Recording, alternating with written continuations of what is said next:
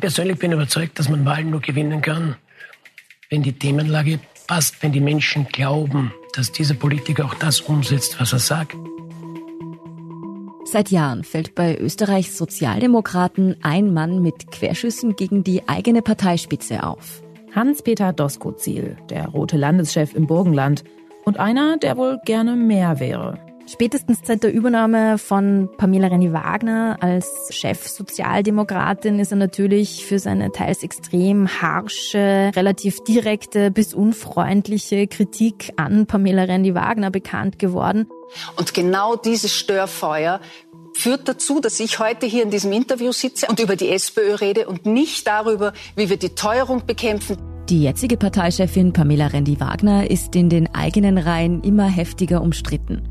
Diese Woche erreicht die Führungsdebatte einen neuen Höhepunkt. Es läuft immer mehr auf eine Art Showdown heraus. Übernimmt der Querulant Hans-Peter Doskozil die Macht in der SPÖ? Viele zollen ihm schon Respekt und halten ihn für einen talentierten, begeisterten Politiker. Er ist nicht unumstritten in der SPÖ. Es gibt genügend Menschen, Funktionärinnen, Funktionäre, die das gar nicht schätzen, wie er agiert hat, auch in den vergangenen Monaten. Könnte Doskozil sogar Österreichs nächster roter Kanzler werden? Und wofür steht der Mann, der gerade noch Österreichs kleinstes Bundesland regiert? Ich bin Lucia Heisterkamp vom Spiegel. Und ich bin Antonia Raut vom Standard. In dieser Folge von Inside Austria beschäftigen wir uns mit Österreichs aufmüpfigsten Sozialdemokraten, Hans-Peter Doskozil. Wer ist der Mann, der seiner Bundesparteichefin das Leben so schwer macht? Wäre er wirklich ein besserer Parteivorsitzender? Und hat er tatsächlich das Potenzial, nach den Wahlen 2024 der nächste Bundeskanzler zu werden?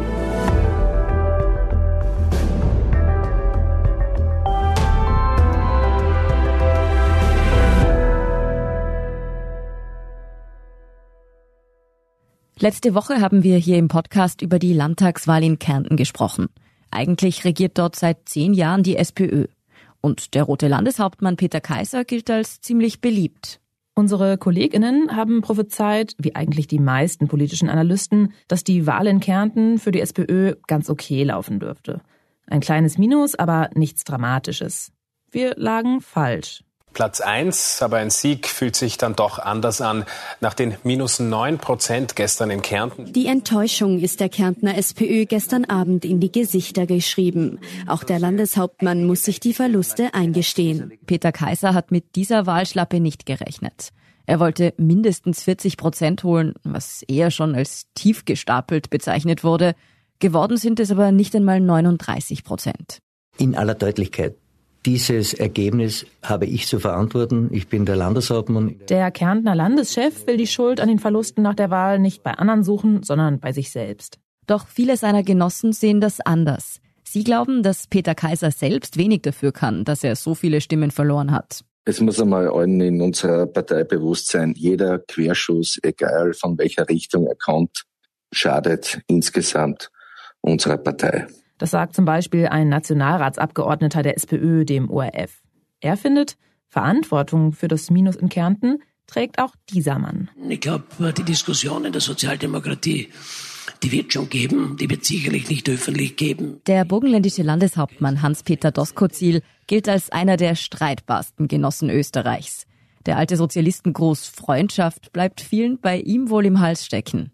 Denn Hans-Peter Doskozil hat sich in den letzten Jahren einen Ruf als Querulant innerhalb der eigenen Partei erworben. Er ist der lauteste Kritiker der Bundesparteichefin Pamela Rendi-Wagner. Und genau dieses Störfeuer führt dazu, dass ich heute hier in diesem Interview sitze, auch in diesem Interview von vielen, und über die SPÖ rede und nicht darüber, wie wir die Teuerung bekämpfen, die Lebensmittel billiger werden. Auch im ZIP-Interview, das ist quasi die österreichische Tagesschau, geht es an dem Tag nach der Kärntenwahl eigentlich nur um ein Thema. Doskozil, Hans-Peter Doskozil. Hans-Peter Doskozil. Doskozil, Hans-Peter Doskozil. Doskozil. Hans-Peter Doskozil. Fangen wir damit an, wer dieser Mann eigentlich ist, der die SPÖ so aufwühlt. Hans-Peter Doskozil ist 52 Jahre alt und Landeshauptmann des kleinen österreichischen Bundeslandes Burgenland. Das ist Katharina Mittelstedt, leitende Redakteurin Innenpolitik beim Standard. Sie beschäftigt sich viel mit der SPÖ und dementsprechend auch mit Doskozil. Er ist auch selbst im Burgenland aufgewachsen, in der Kleingemeinde Grafenschachen. Seine Eltern waren beide Fabriksarbeiter. Doskozils beruflicher Werdegang ist schnell erzählt. Nach der Matura, also dem Abitur, geht er zur Polizei.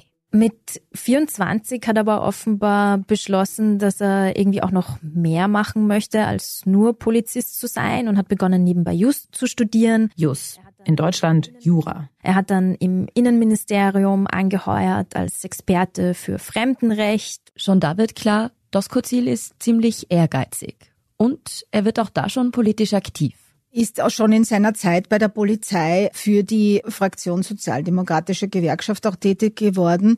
Und er war dann auch im Gemeinderat von Kreuseck, Grafenschachen. Und er hat schon früh auch den Kontakt zur Landesspitze gesucht. Das sagt Petra Stoiber, die stellvertretende Chefredakteurin Standard. Der hat ja dann auch im Büro von Hans Nissel gearbeitet, dem früheren Landeshauptmann des Burgenlands. Ab 2008 war das. Bei Nissel bringt Doskozil es immerhin bis zum Büroleiter. Sein Chef erkennt schon damals sein politisches Talent. Aber Doskozil wechselt zurück zur Polizei und macht noch einmal einen ordentlichen Karrieresprung. 2012 wird er nämlich Landespolizeidirektor des Burgenlands. In dieser Funktion kommt er dann auch unserer Kollegin zum ersten Mal unter. Mir ist ja das erste Mal aufgefallen, als diese schreckliche Flüchtlingsdrama an der Ostautobahn passiert ist. Sie erinnern sich, da ist ein LKW abgestellt worden, der voll war mit Flüchtlingen, die aus Sauerstoffmangel zu Tode gekommen sind. Das war im Jahr 2015, noch bevor die große Fluchtbewegung ihren Höhepunkt erreicht hat. Einem Mitarbeiter der ASFINAG fällt der verdächtige LKW auf. Als die Polizei eintrifft, tritt bereits Verwesungsflüssigkeit aus der Ladefläche. Was sich dann den Beamten offenbart, ist einer der schrecklichsten Funde, mit dem die heimischen Behörden je konfrontiert wurden. Am Mittag dann berichtet die österreichische Polizei, dass 71 Tote in dem LKW gefunden wurden. Bei diesen 71 Personen handelt es sich um 59 Männer, es handelt sich um acht Frauen. Das war eine wirklich schreckliche Angelegenheit. Das war noch bevor sozusagen diese große Fluchtbewegung gestartet ist. Das hat sich ja schon angekündigt, Monate vorher. Und dass er zum ersten Mal auch neben der damaligen Innenministerin Johanna Mikl-Leitner die damals aufgetreten ist dort, da ist Doskozil neben ihr erstmals auch einem breiteren Publikum bekannt geworden, ist dort aufgetreten, hat dort grundvernünftige Dinge gesagt. Für Doskozil ist es die erste große Herausforderung als Krisenmanager in der Zeit. Aber nicht die letzte. Denn die Fluchtbewegung fordert das Burgenland, das kleinste österreichische Bundesland, ganz besonders. Es bildet nämlich die Grenze zu Ungarn und über diese Route kommen in diesen Wochen tausende Menschen nach Österreich. Doch Doskozil beweist in dieser Situation Führungskompetenz. Und hat dann auch in der Folge, als diese Fluchtbewegung am Höhepunkt war, immer dafür gesorgt, dass die Polizei im Burgenland auch gut agiert hat. Das ist nie zu Übergriffen gekommen. Da war es immer so, dass die Leute anständig behandelt wurden. Es war alles gut organisiert. Es wurde auch die Hilfsbereitschaft gut organisiert. Auch daran hatte die Polizei im Burgenland einen Anteil. Und da ist er dann auch wirklich bekannt geworden. Unserer Kollegin Petra Stoiber ist Doskozil damals wirklich positiv aufgefallen, sagt sie. Aber sie hat sich auch damals schon etwas gedacht. Dass sozusagen seine eigentliche Leidenschaft die Politik ist.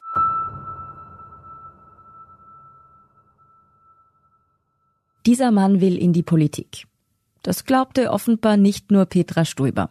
Im Jänner 2016 ist es soweit. Der Ruf aus Wien erreicht Hans-Peter Doskozil. Der damalige SPÖ-Bundeskanzler Werner Feimann holt ihn in die Regierung als Bundesminister für Landesverteidigung und Sport. In diese Aufgabe tigert sich Doskozil so richtig rein. Er verhandelt zum Beispiel für das Bundesheer ein dickes Budget plus heraus. Allzu viel umgesetzt werden konnte aus dieser Zeit dann nicht, aber das ist eine andere Geschichte. In der Flüchtlingskrise inszeniert er sich jetzt allerdings als Hardliner. Ich erinnere mich zum Beispiel im Jahr 2017, als er noch Verteidigungsminister war, da hat er alles vorbereitet, um Panzer und Soldaten an die Brennergrenze zu Italien zu schicken. Um quasi die Grenze gegen ankommende Flüchtlinge dicht zu machen. Das hat dann in einer handfesten diplomatischen Krise geendet, die der damalige Bundeskanzler Christian Kern ausbaden musste. Und noch was aus dieser Zeit hat sich bei unserer Kollegin Katharina Mittelstedt ins Gedächtnis eingebrannt. Etwas später, ganz knapp vor der Wahl 2017, hat er dem Standard ein Doppelinterview gegeben, gemeinsam mit Sebastian Kurz. Der war ja bekanntermaßen der größte Kontrahent der SPÖ und von SPÖ-Chef Christian Kern damals. Und Doskozil hat sich in diesem Interview so quasi als äh, enger Partner in Migrationsfragen von Sebastian Kurz geriert. Das kam zu einem extrem ungünstigen Zeitpunkt für die SPÖ. Die rot-schwarze Koalition war da nämlich bereits geplatzt. Beziehungsweise Sebastian Kurz hatte sie schon platzen lassen. Das muss man sich nochmal vor Augen führen. Die Wahl steht kurz bevor und der rote Verteidigungsminister Doskozil solidarisiert sich ausgerechnet mit dem ÖVP-Newcomer und Spitzenkandidaten Sebastian Kurz, der größten Gefahr für den eigenen Kanzlerkandidaten. Ob Doskozil sich damit einen Gefallen getan hat, das ist schwer zu sagen. Treue HörerInnen von Inside Austria wissen natürlich, wie die Wahl 2017 ausgegangen ist. Sebastian Kurz, neue Volkspartei, triumphierte damals. Und koalierte daraufhin mit der FPÖ. Die SPÖ landete auf der Oppositionsbank und Hans-Peter Doskozil, der ging zurück ins Burgenland als Landesrat. Vom Bundesminister zum Landesrat. Das klingt erstmal nach einem Abstieg. Aber vermutlich hat Doskozil da schon einen Hintergedanken dass er die Partei übernehmen kann. Gut ein Jahr später ist es dann passiert. Er hat seinen Vorgänger Hans Nissel abgelöst und hat zuerst die Burgenländische Landespartei übernommen und kurz darauf dann auch das Amt des Landeshauptmanns. In dieser Funktion feiert Hans-Peter Doskozil Anfang 2020 seinen bisher größten politischen Erfolg. Die SPÖ konnte dort unter seiner Führung von schon recht hohem Niveau noch einmal deutlich zulegen, nämlich auf 49,9 Prozent der Stimmen. Man muss dazu sagen, das ist seit Pamela Rendi-Wagner SPÖ-Chefin wurde, der allerhöchste Zugewinn der SPÖ bei jeglicher Wahl. Und man muss sagen, 49,9 Prozent sind auch einfach ziemlich viel, auch für österreichische Verhältnisse. Die Hälfte der Burgenländer und Burgenländerinnen haben also die SPÖ gewählt im Burgenland und seither kann Hans-Peter Doskozil sein Bundesland auch mit absoluter Mehrheit in quasi Alleinherrschaft regieren. Konkret heißt das, Hans-Peter Doskozil kann im Burgenland eigentlich gerade schalten und walten, wie es ihm gefällt. Und das sieht in einigen Punkten ziemlich anders aus als erwartet. Eigentlich ist Doskozil seit seiner Zeit als Verteidigungsminister ja eher als rechter Hardliner innerhalb der SPÖ bekannt. Im Burgenland fällt er dann aber erstmal mit eher anderen Projekten auf. Etwas überspitzt könnte man sagen, dass Doskozil zwar eigentlich quasi als rechter Hardliner innerhalb der SPÖ bekannt wurde, im Burgenland hat er dann aber doch auch mit mehreren verschiedenen Themen klassisch linke Akzente gesetzt. Überspitzt könnte man sagen, er hat so quasi einen Hang zur Verstaatlichung entwickelt oder in der ÖVP ist er dafür eigentlich so als quasi Kommunist verschrien.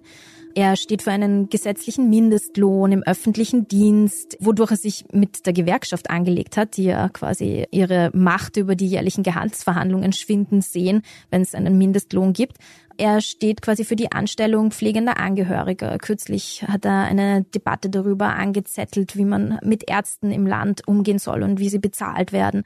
Also er hat da durchaus linke Signale gesetzt. In Sachen Migration tritt Doskozil aber immer noch für einen harten Kurs ein für sozialdemokratische Verhältnisse. Sich vor schwierigen Themen, auch für die Sozialdemokratie schwierigen Themen wie die Zuwanderung, wie die Migration, nicht zu drücken und auch da eine klare Position zu haben. Das ist wichtig. Ich habe immer ganz klar eine konsequente Linie in dieser Frage vertreten und diese Meinung werde ich auch weiterhin bleiben. Das Burgenland ist auch nach wie vor Hotspot in Sachen Migration in Österreich. Also im Vorjahr sind ja enorm viele Flüchtlinge nach Österreich gekommen, mehr als damals im Jahr 2015.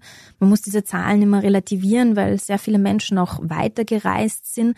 Aber natürlich hat Hans-Peter Doskozil im Burgenland da einen besonderen Druck, wenn über die ungarischen Grenze viele, vor allem ja junge Männer kommen. Eigentlich will die SPÖ beim Thema Migration Einigkeit demonstrieren. Sie hat deshalb ein Grundsatzpapier zusammengeschrieben, in dem Grundpfeiler in Sachen Migrationspolitik festgehalten sind und an dem sich auch das Kozil beteiligt hat. Da sind relativ viele Dinge drinnen und Lösungsvorschläge der Sozialdemokratie, wie eben zum Beispiel, wo Asylanträge gestellt werden sollen an den äh, europäischen Außengrenzen.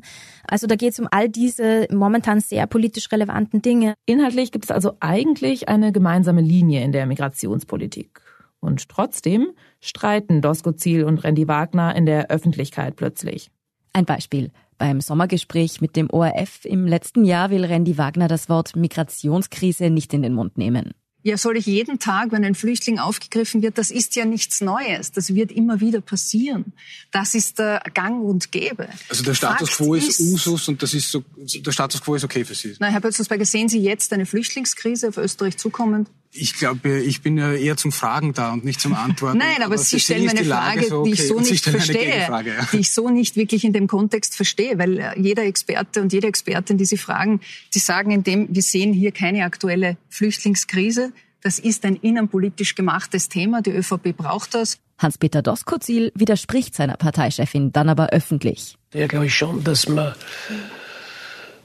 auch in der Beurteilung vielleicht nächstes Jahr die Dinge anders sehen wird und sage, okay, das übersteigt 2015. Und in der Beurteilung jetzt würde ich meinen, die Situation ist mehr als dramatisch. Worauf Randy Wagner im Herbst einlenkt und im Interview mit OE24 sagt, dass wir ein riesiges, wachsendes Problem haben mit der irregulären Migration. Randy Wagner selbst findet zwar nicht, dass das ein Kurswechsel ist. Doch bei vielen Wählerinnen und Wählern sorgt die Debatte für Verunsicherung. Also dafür, dass einem als Zuseher, als unbeteiligter Zuseher nicht mehr recht klar ist, was denn eigentlich die Ideen, Haltungen und Positionen der SPÖ in diesem Bereich sind. Was stattdessen allen in Erinnerung bleibt, Randy Wagner und Dosko Ziel waren sich wieder mal nicht einig. Nach den minus 9 Prozent gestern in Kärnten stellt sich die SPÖ wieder dieselbe Frage. Wie machen wir weiter und vor allem mit wem an der Spitze? Kritik gibt es von vielen Seiten, nicht nur aus dem Burgenland in Form von bekannten Störfeuern von Hans-Peter Doskozil. Seit Pamela Rendi-Wagner die SPÖ vor fünf Jahren übernommen hat, macht Hans-Peter Doskozil ihr das Leben schwer. Spätestens dann, seit der Übernahme von Pamela Renny-Wagner als äh, Chefsozialdemokratin, ist er natürlich für seine teils extrem harsche, relativ direkte bis unfreundliche Kritik an Pamela Renny-Wagner bekannt geworden. Er macht ja seit langem überhaupt keinen Hehl daraus, dass es sie für absolut ungeeignet hält in ihrer Funktion und fällt laufend mit Querschüssen auf, auch wenn er derzeit ja versprochen hat, sich etwas zurückzuhalten, was ihm zumindest mehr oder weniger gelingt. Dass sich Dosko Ziel gerade jetzt eher zurückhalten soll, hat natürlich einen Grund, aber dazu kommen wir noch. Zunächst mal, woher kommt überhaupt seine starke Aversion gegen die eigene Parteichefin? Also ich denke nicht, dass es da ein Schlüsselerlebnis gab, durch das irgendwie diese unglaubliche Rivalität plötzlich entstanden ist. Inhaltlich sind die beiden eigentlich gar nicht so weit voneinander entfernt. Ich denke, es liegt viel mehr daran, dass Hans-Peter Doskozil einfach ein ganz anderer Typus Politiker ist als Pamela Rendi-Wagner und lange verfolgt hat, wie sie Politik und die Führung der Parteispitze anlegt und irgendwann über die Zeit beschlossen hat, so wie sie es macht, hält das nicht für richtig. Es ist also vor allem der Führungsstil von Randy Wagner, der Doskozil nicht gefällt. Und damit steht er auch nicht alleine da. Viele in der SPÖ kritisieren ihre Arbeit an der Parteispitze. Das sie in ihren Jahren als SPÖ-Chefin schon durchaus auch Schwächen aufgewiesen hat. Sei es personeller Natur, also Personalentscheidungen, die sie getroffen haben, sei es politische Fehler, die sie vielleicht begangen hat, sei es, dass sie zu wenig auf gewisse Inhalte gesetzt hat. Randy Wagner hält diesen Vorwürfen gern entgegen. Wie soll sie denn auch je richtig Fuß fassen in der Rolle, wenn ständig in den eigenen Reihen gemeckert wird? Finden Sie, dass das ein solidarisches erfolgreiches Gemeinsames an einem Strang ziehen ist? Ein Punkt, in dem ja auch wieder Leute in der Partei zustimmen. Dosko Ziels Manöver spaltet die SPÖ. Man erinnere sich noch am Wahlabend der Kärntenwahl hat ihm die SPÖ-Chefin von Frau Adelberg ausgerichtet, also dass sie das vollkommen unsolidarisch findet, was er da aufführt, dass er jedes Mal eine Diskussion um die Spitzenkandidatin äh, vom Zaun bricht und die SPÖ damit wieder zwingt, sich mit sich selbst zu beschäftigen, wo es doch eigentlich darum ginge, sich mit der Regierung äh, zu beschäftigen, eigene Themen aufzubauen. Nach der Wahl in Kärnten kocht die Führungsdebatte in der SPÖ jedenfalls wieder so richtig hoch. Bei weitem nicht zum ersten Mal, aber so ernst wie jetzt war es noch nie, sagt unsere Kollegin Katharina Mittelstädt. Die Lage in der SPÖ spitzt sich zunehmend zu. Es läuft immer mehr auf eine Art Showdown heraus, der irgendwann drohen oder folgen könnte. Pamela Rendi-Wagner hat gerade Hans-Peter Doskozil in einer E-Mail dazu aufgefordert, dass er kommende Woche Mittwoch an einer Präsidiumssitzung teilnimmt. Doskozil hat auch schon zugesagt. Ich kann Ihnen sagen, dass ich natürlich gern nach Wien zur Präsidiumssitzung fahren werde, weil es schon wichtig ist, auch äh, insbesondere für die Zukunft der Sozialdemokratie. Es ist ziemlich offensichtlich, dass es bei diesem Treffen darum gehen soll, wie der interne Kampf in der SPÖ weiter ausgetragen wird. Randy Wagner hat bereits klargestellt, sie will von sich aus nicht zurücktreten. Nein, darüber denke ich keine Sekunde nach. Doch die Partei hat den ewigen Machtkampf langsam satt. Wenn Randy Wagner und Doskozil sich nicht einigen, dann könnte es sein, dass die Parteibasis sie quasi bald vor ein Ultimatum stellt. Es steht eine Art vorgezogener Parteitag im Raum. Inzwischen hat es ein Bundesland, also Oberösterreich, gefordert. Es hat die Jugendorganisation gefordert. Und dort könnte es zu einer Kampfabstimmung kommen. Also, dass Pamela Rendi-Wagner und Hans-Peter Doskozil den Delegierten eines SPÖ-Parteitags quasi sich stellen und die dann entscheiden, wer von den beiden soll voranschreiten. Man könnte meinen, alles laufe ganz nach Plan für Doskozil. Immerhin versucht er schon seit Monaten, sich als der bessere Parteichef ins Gespräch zu bringen. Das größte Argument, das ja die Leute rund um Doskozil auch versuchen zu verbreiten, ist, er würde bei einer Wahl besser abschneiden als Pamela Rendi-Wagner. Doskozil hat genau zu dieser Frage sogar eine Umfrage durchführen lassen. Darüber haben wir schon in der letzten Folge gesprochen. Das Ergebnis lautete, welche Überraschung, er würde mehr Stimmen holen. Und wie es der Zufall will, wurde die Umfrage dann auch den Medien zugespielt. Diese Methoden, also diese Umfrage, die Rebellion gegen die eigene Parteispitze, die erinnern ja so ein bisschen an Sebastian Kurz und seine Machtübernahme in der Volkspartei. Der hat ja mutmaßlich oder Leute rund um ihn herum haben ja mutmaßlich sogar Umfragen fälschen lassen, um vor allem auch innerhalb der Partei eine Stimmung zu erzeugen, dass man mit einem Wechsel an der Führungsspitze mehr erreichen könnte. Das soll jetzt nicht heißen, dass Doskozil die Umfragen hat fälschen lassen. Aber abgesehen davon lässt er sich wahrscheinlich gar nicht so ungern mit Kurz vergleichen. Abseits der ganzen Skandale, die sich um Sebastian Kurz erstrickt haben, wäre Hans-Peter Doskozil wohl zumindest gerne der sozialdemokratische Sebastian Kurz, der jetzt irgendwie wohl orchestriert die Macht in der Partei übernimmt und dann zum Kanzler wird. Ob das allerdings tatsächlich so funktioniert wie damals bei Sebastian Kurz, das ist die Frage. Also meiner Wahrnehmung nach läuft das Planspiel von Hans-Peter Doskozil nicht so ab, wie wir es etwa durch die geleakten Pläne vom Projekt Ballhausplatz rund um Sebastian Kurz kennen. Ich glaube, er hält sich selbst für den besseren SPÖ-Chef oder zumindest Spitzenkandidaten und ist durchaus dazu bereit, auch in den Ring zu steigen, allerdings weit weniger akribisch strategisch geplant, wie das vielleicht andere schon in der Vergangenheit getan haben. Und genau aus diesem Grund passt ihm ein vorzeitiger Parteitag mit einer direkten Konfrontation vielleicht doch nicht so recht ins Programm. Man muss dazu sagen, Hans-Peter Doskozil hat sich ja bis heute noch gar nicht klar deklariert. Also es ist zwar eigentlich allen politischen Beobachterinnen und Beobachtern klar, dass er sich für geeigneter hält, um die SPÖ in die nächste Wahl zu führen als Pamela Rendi-Wagner klar geäußert, dass er das auch tun will, hat er noch nicht. Wahrscheinlich würde Hans-Peter Doskozil lieber noch etwas auf eine Kampfabstimmung warten. Und zwar mindestens bis Ende April. Da steht nämlich in Salzburg schon die nächste Landtagswahl an. Dort kandidiert ein enger Verbündeter von Doskozil als Spitzenkandidat. Gut möglich, dass der bei einer Wahlschlappe offen der Bundesparteichefin die Schuld geben würde. Es wäre ja auch die dritte Niederlage der SPÖ in Folge. Das schwache Plus in Tirol mitgerechnet, sogar die vierte. Und Doskozil, der könnte dann als Retter der Partei in der Stunde der Not einschreiten. Genau deshalb wollte er sich wahrscheinlich auch mit seinen Querschüssen bis zur Salzburg-Wahl etwas zurückhalten. Da könnte ihn jetzt quasi die Offensive von Pamela Rendi-Wagner in die Parade fahren. Jetzt steht also dieser Sonderparteitag im Raum, der allerdings natürlich noch lange nicht fix ist. Was passiert, wenn es dort wirklich zur Kampfabstimmung käme, das ist übrigens schwer vorhersehbar. Es gibt ja immer noch mächtige Leute in der Partei, die Randy Wagner unterstützen. Pamela Rendi-Wagner hat bis heute die Wiener Landespartei hinter sich stehen. Wiens Bürgermeister Michael Ludwig hat mehrfach beteuert, dass er hinter der gewählten Parteivorsitzenden, also Pamela Rendi-Wagner, steht. Gleichzeitig gibt es natürlich auch in Wien viele Kritiker und Kritikerinnen von Pamela Rendi-Wagner. Ganz klar hinter sich gestellt haben sich zuletzt auch die SPÖ-Frauen, also die Frauenvorsitzende der österreichischen Sozialdemokraten.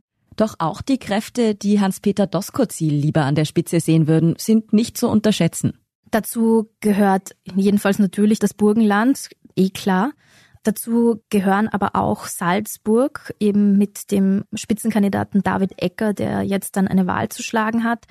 Die Anhänger von Hans-Peter Doskozil vermuten, dass womöglich auch Tirol und der Tiroler SPÖ-Chef Georg Dornauer hinter ihm stehen könnte, wenn es zu einem Clan-Duell käme. Und in Niederösterreich haben sich zuletzt ein paar Dinge ereignet, die dafür sprechen könnten, dass Niederösterreich tendenziell auch Hans-Peter Doskozil zugeneigt wäre. Was außerdem noch wichtig ist, eine Kampfabstimmung am Parteitag wird als geheime Wahl durchgeführt. Das heißt, es ist alles andere als sicher, dass dann tatsächlich jeder Genosse und jede Genossin so abstimmt, wie es die jeweilige Landes- oder Parteiunterorganisation empfiehlt. Am Ende wird also wohl entscheidend, trauen es die SPÖ-Parteimitglieder Hans-Peter Doskozil eher zu, die SPÖ wieder auf Erfolgskurs zu bringen. Also ich denke, es ist in jeder Partei das allergrößte Anliegen, dass man Wahlen gewinnt. Denn alle Funktionärinnen und Funktionäre wollen in erster Linie ihre Funktionen behalten oder Funktionen dazugewinnen, wo sie sich vielleicht selbst etwas erhoffen.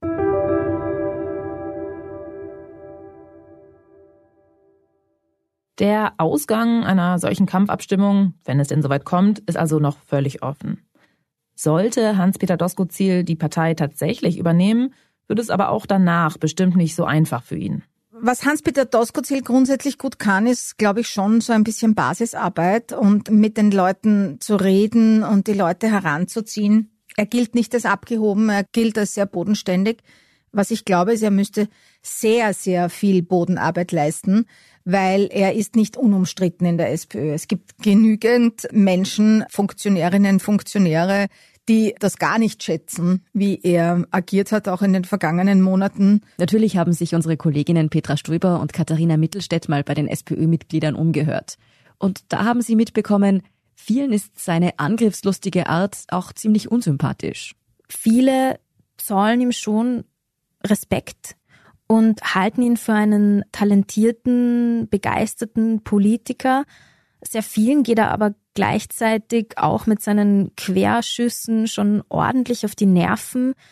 Manche halten ihn auch schlichtweg für einen unmöglichen Typen, weil er die Parteichefin ständig so quasi aus der Hecke heraus anschießt.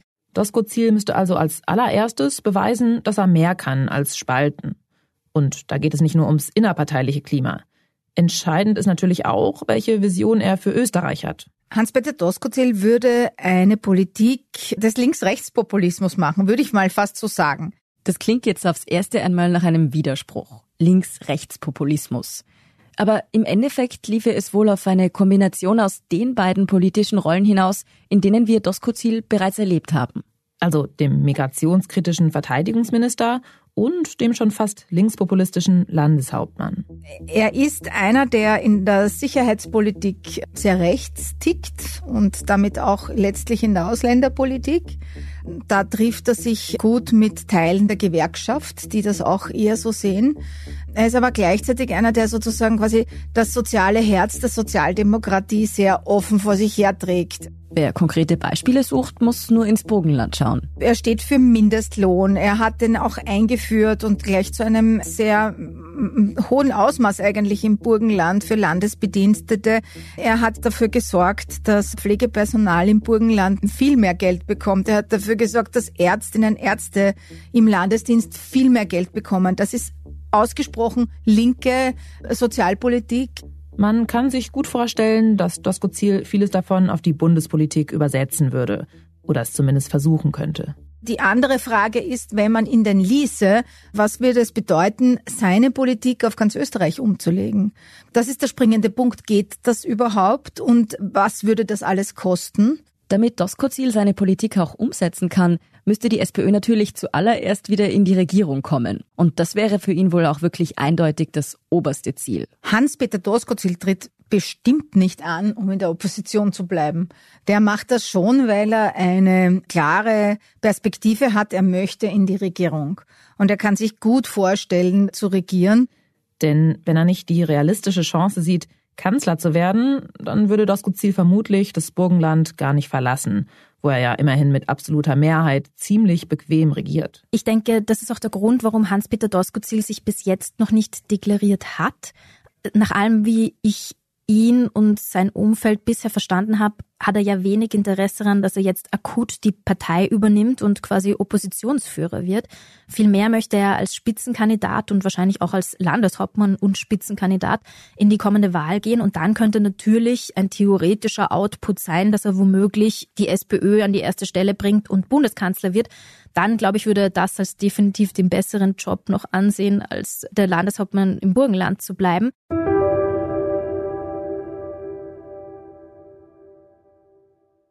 Gehen wir jetzt einmal tatsächlich davon aus, Doskozil übernimmt die SPÖ. Im Herbst 2024 stehen dann die nächsten Nationalratswahlen in Österreich an. Kann Doskozil wirklich die Mehrheit der Österreicherinnen und Österreicher überzeugen? Ich glaube, dass er vor allem dieses klassische, etwas ältere SPÖ-Stammwählerpublikum ansprechen kann. Ich glaube auch bei den Frauen, älteren Frauen, die SPÖ-affin sind, tendenziell, dass er da punkten kann. Aber natürlich kann er auch möglicherweise ein bisschen fischen im FPÖ-Wählerinnen und Wählerteich, weil er eben so harte sicherheitspolitische Ansagen zum Teil macht. Aber was ist mit der jüngeren Bevölkerung? Wenn wir uns Doskozil so anschauen, Mittelalter, weißer Mann, klassische linke Sozialthemen, kann das auch Menschen unter 35 ansprechen? Ich meine, das wird davon abhängen, was er denen verspricht oder was er für die macht, ja. Er wirkt schon ein bisschen so wie ein, ja, sehr traditioneller Politiker. Also ich sehe jetzt sozusagen den modernen Approach, der vor allem junge Wählerinnen und Wähler anziehen könnte, wie das etwa bei Sebastian Kurz zweifellos der Fall war. Den sehe ich bei Doskozil momentan nicht. Aber zur Wahrheit gehört natürlich auch, dass die ältere Wählerinnenschaft in Österreich, so wie auch in Deutschland, ja wesentlich größer ist als die jüngere. Am Ende kommt es auf die Jungen also gar nicht so sehr an. Dann gibt es aber noch etwas, das Doskozil womöglich zum Problem werden könnte. Darüber haben wir bisher noch nicht gesprochen. Seine Stimme. Vielleicht ist es Ihnen schon aufgefallen. Er klingt immer ziemlich heiser.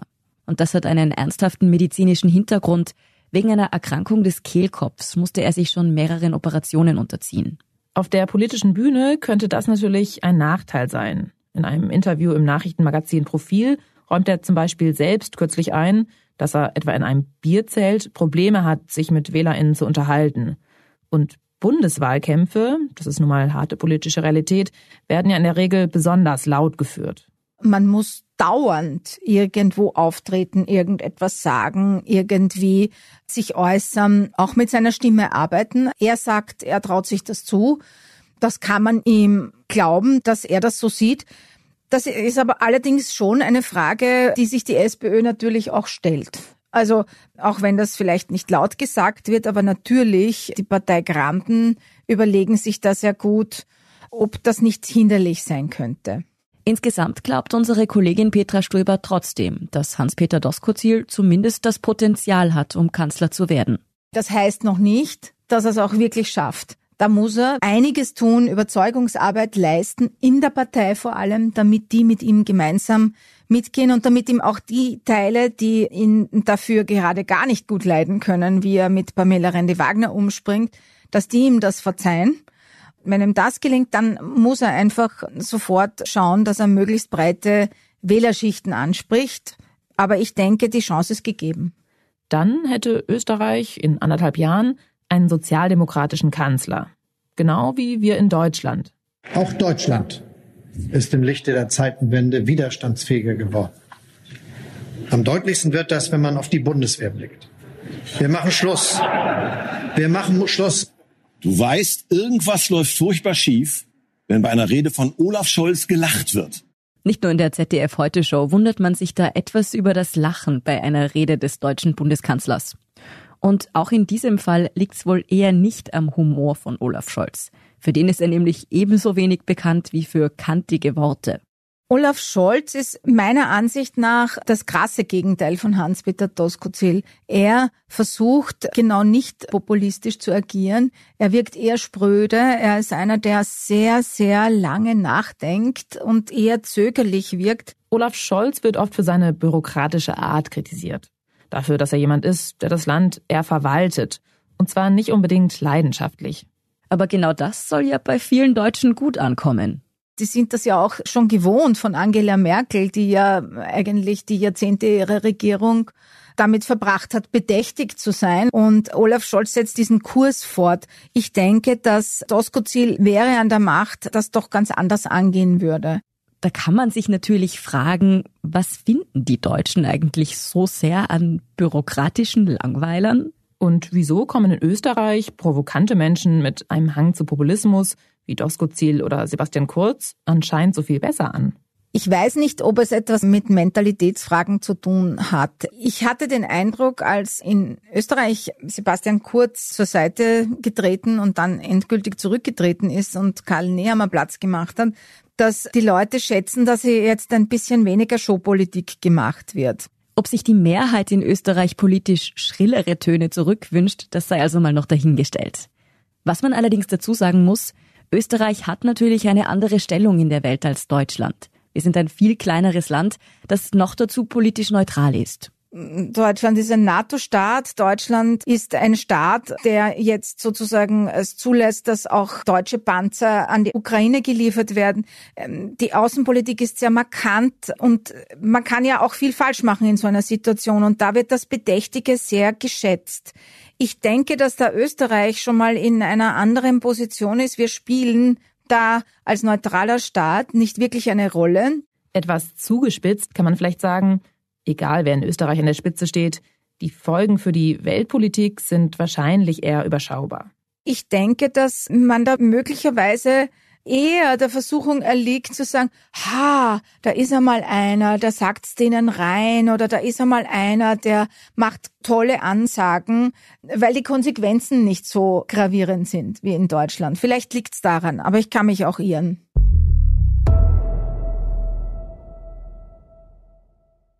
Springen wir mal ein bisschen in die Zukunft. Sollte Doskozil tatsächlich nächster Bundeskanzler werden, fragt sich, in welcher Konstellation eigentlich? Immerhin ist in den bundesweiten Umfragen in Österreich ja gerade die FPÖ die stärkste Kraft. Wäre also eine Koalition mit den Freiheitlichen denkbar? Berührungsängste mit den Rechtspopulisten hat Doskozil jedenfalls keine.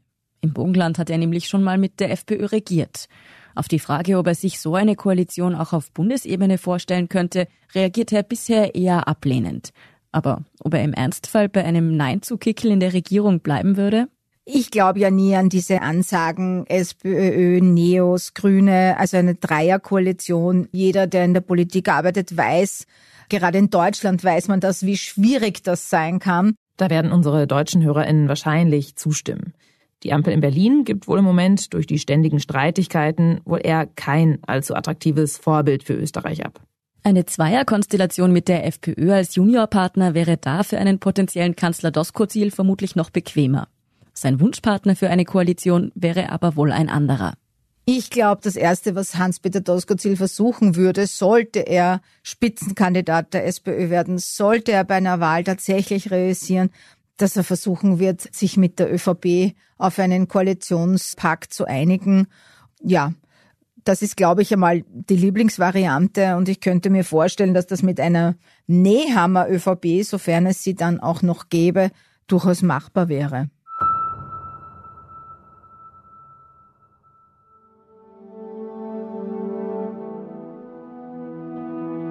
Jetzt sind wir schon ziemlich weit in der hypothetischen Zukunft gelandet wenn es in der SPÖ zu einem Machtwechsel kommt.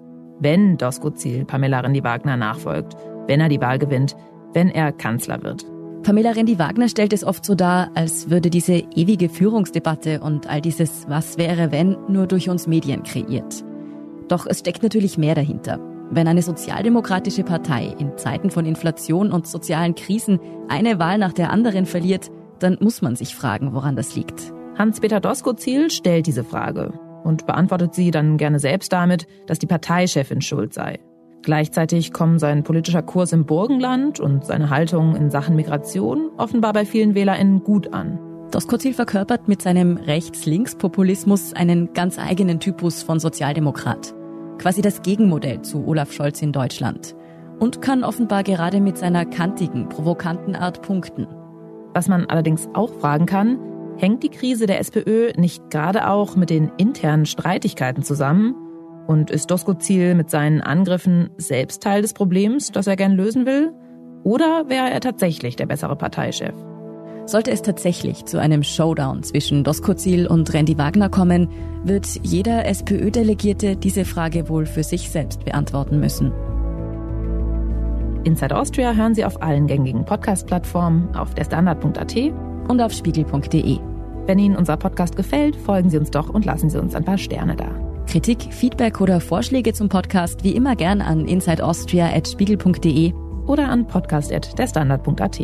Unsere journalistische Arbeit können Sie am besten mit einem Abonnement unterstützen. Unsere Hörerinnen und Hörer können mit dem Rabattcode Standard drei Monate lang für 30 Euro das Angebot von Spiegel Plus testen und 50 Prozent sparen. Alle Infos dazu finden Sie auf spiegel.de slash der Standard. Alle Links und Infos stehen wie immer auch in den Shownotes dieser Folge. Danke fürs Zuhören und allen, die an diesem Podcast mitwirken. Das waren diesmal vor allem Ole Reismann, Scholt Wilhelm und Christoph Grubitz. Ich bin Lucia Heisterkamp. Ich bin Antonia Raut. Wir sagen Tschüss und Baba.